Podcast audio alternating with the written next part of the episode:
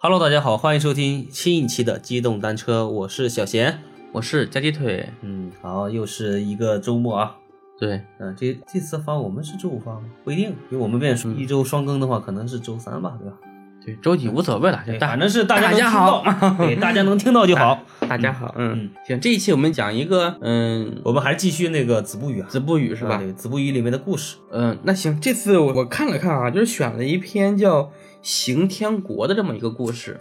这个故事呢，其实是刑天这个大家应该都都比较了对解《吧？子不语》里面记录的，但是它这个故事应该是源于《山海经》里面的故事。嗯，像我们中国的这个创世神话啊，一些上古的一些战神里面，刑天就是一个非常厉害的人物。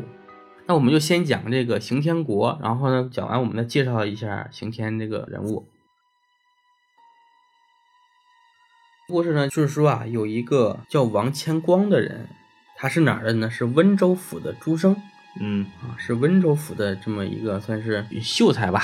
嗯然后呢，他就是曾经飘到了一个岛上，在这个岛上呢，他有一次就是坐船出去啊，跨海去旅游啊，嗯然后遇见大的风浪，他就开始来了一场奇幻的漂流啊。嗯然后呢，他偶然呢飘到了一个岛上，这个岛上呢有男女千人啊，嗯大概有一千多人，皆呃肥短无头啊，就是又矮又胖，嗯，但是还没有脑袋的人，是不是很吓人？那那那真是爱 矬的，连头都没有。对，你想啊正常的人的头的高度应该在三十厘米左右吧，二三十厘米应该有的，嗯二三十厘米， 对啥意吧思？啊就人的这个，脑袋上，对呀、一个人的脑袋大概有，你要算上脖子的话，那估计至少得三十多呀。你看有一些要是脖子再长一点，脸长的同志们，大马脸， 别这么说，别这么说，嗯，斜麻子脸，就说都没有头啊。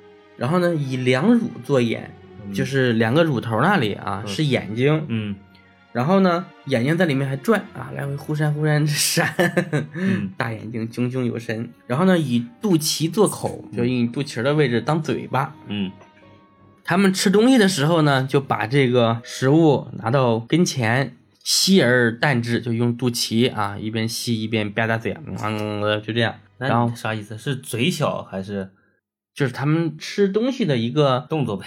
一个状态吧，对，啊好吧对吧？啊声赳赳不可辨啊，就是嗯是好多人都在那吃，就是吧嗒吧嗒嘴啊，你也不知道是谁发出来的声音。嗯，然后呢，他们一看这个王千光，哎，这家伙有脑袋，我 操！这是个什么东 西？对，这个怪物啊吓人，我靠！嗯一群人都很吃惊。嗯，然后呢，吃惊这个什么，那怎么办呢？这个这来了怪物哈，大家这个看见新奇事物好奇嘛，然后男女的都开始围着这个王千光，嗯然后就围过来了哈，就。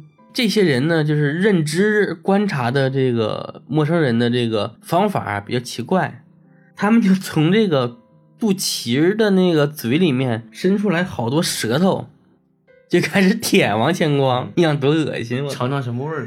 对又恶心又又害怕，嗯，就伸出来舌头，长三寸许啊，三寸 三寸不烂之舌嘛，啊，那舌头还挺长。和现在舌头差不多啊。你想哦，一寸正常应该大概三点三厘米，三呀，你想想，三点三，十寸就十厘米，嗯对啊这三寸就十厘米你嘛的。舌头有十厘米那么长吗？那伸出来这么长啊？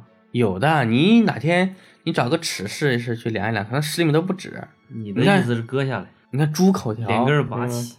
然后呢，这个王千光就很害怕，就开始跑，嗯跑到山顶上。嗯，然后呢，他和自己的人啊，就因为他是因为他一起坐船出去的嘛，一行人，对，和小伙伴们就纷纷拿舌头去砸这个 砸这些叫刑天们啊，嗯去砸他们。然后呢，刑天们啊，他们被砸疼了就开始跑。嗯然后呢，他们人群里面就有人说说这个啊，就是《山海经》里面记载的那个刑天国、刑天氏，嗯他们呢是被大鱼所杀的。嗯，然后呢，其尸不坏，能吃这个干漆而无。干漆就是古代打仗的这个盾牌和这个斧子啊，就是能能吃木头和铁呗。不是吃嗯，它是能拿，能持，哦是拿着，能拿着这个斧子和这个盾牌。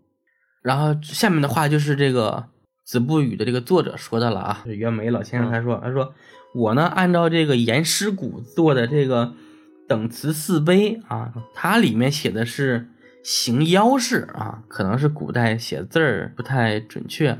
嗯啊，天给写了个妖似的，是吧对，写成行妖士。嗯啊，那今天呢就变成了刑天士。他说他认为可能就是写错了啊，就是哦以讹传讹了。嗯，嗯，其实以前是行妖对吧？对，后来是大家说着说着变成刑天刑了，天对。嗯然后又有呢一个叫徐应秋写的一本书叫《谈会》，里面记载嗯说这个没有头的人呢，说都是啊这个战死的兵卒士卒，嗯就是有一个战死的这个士兵，他就回去了，归而如生啊，就像还像活着一样。嗯他的老婆呢就把这个饮食通过他的喉管儿灌到胃里面，嗯，这灌个流屎，对呀、就灌进去嘛，灌进去，然后这个他说如果饿了想吃东西，就用写一个字儿，写一个饥字儿啊，嗯饥饥饿的饥。嗯说不想吃东西了啊，吃饱了就写一个饱字儿。嗯，对，说就这样的一个生活状态，过了二十年才死。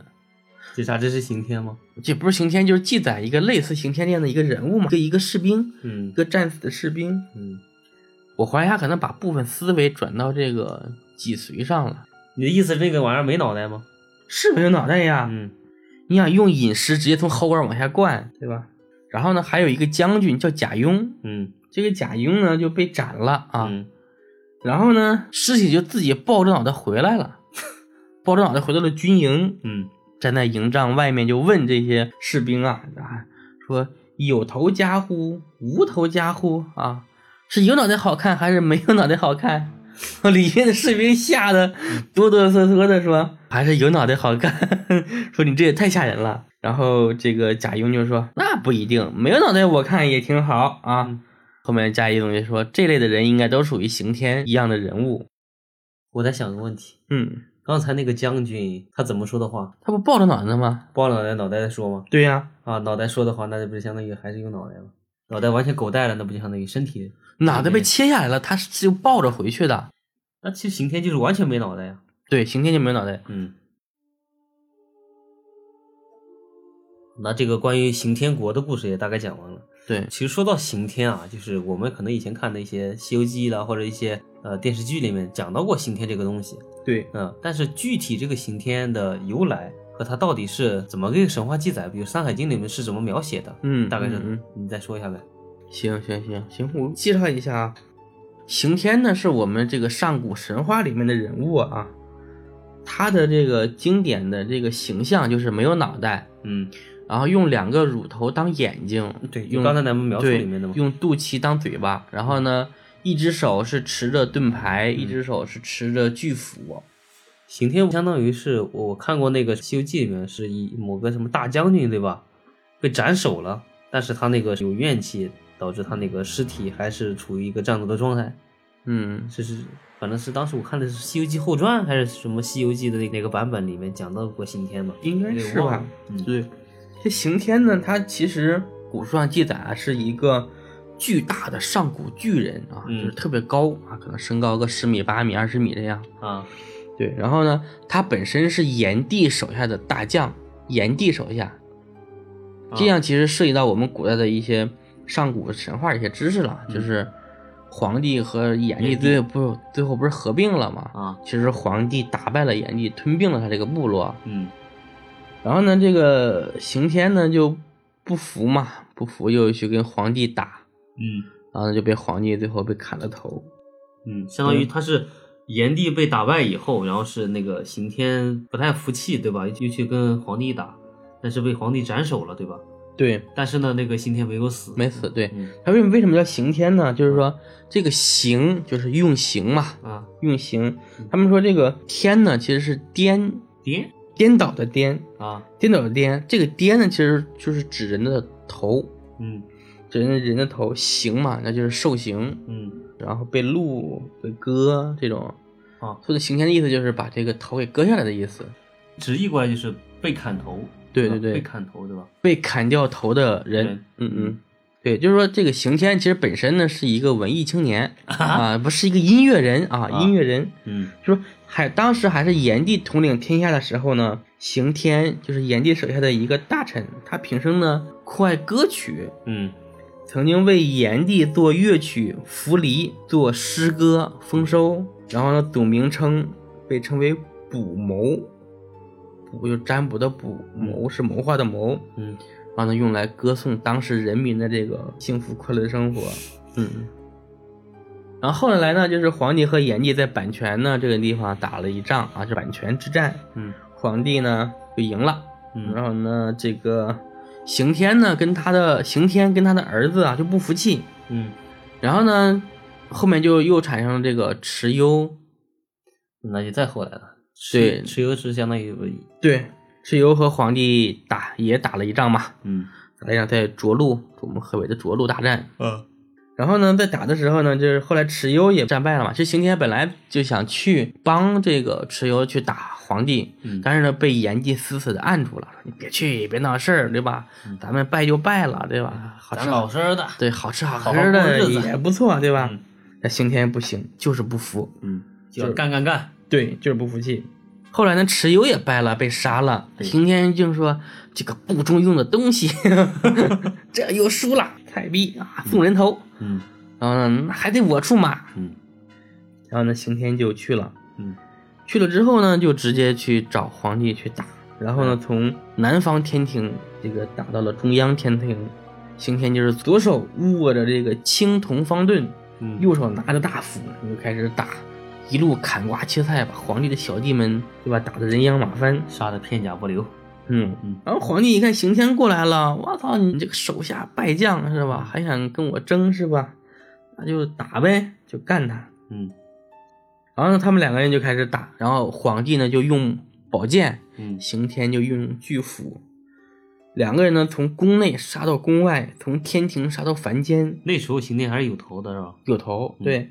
然后呢，在凡间一个地方叫长阳山，啊，对，长就是长短长五常大米的常啊，哦，平常的的长的长长对嗯然后羊就是我们吃的那个羊啊，烤羊腿的羊，啊，对，叫长阳山。嗯皇帝呢就是久经战场嘛，毕竟也是老谋深算，啊，然后呢就趁嗯老谋略家了，对，就趁老着军事家，趁着刑天不防备的时候，就用这个剑啊直接把刑天的头就给砍下来了，剑砍下来了用剑把刑天的头砍下来了，啊，宝剑是吧？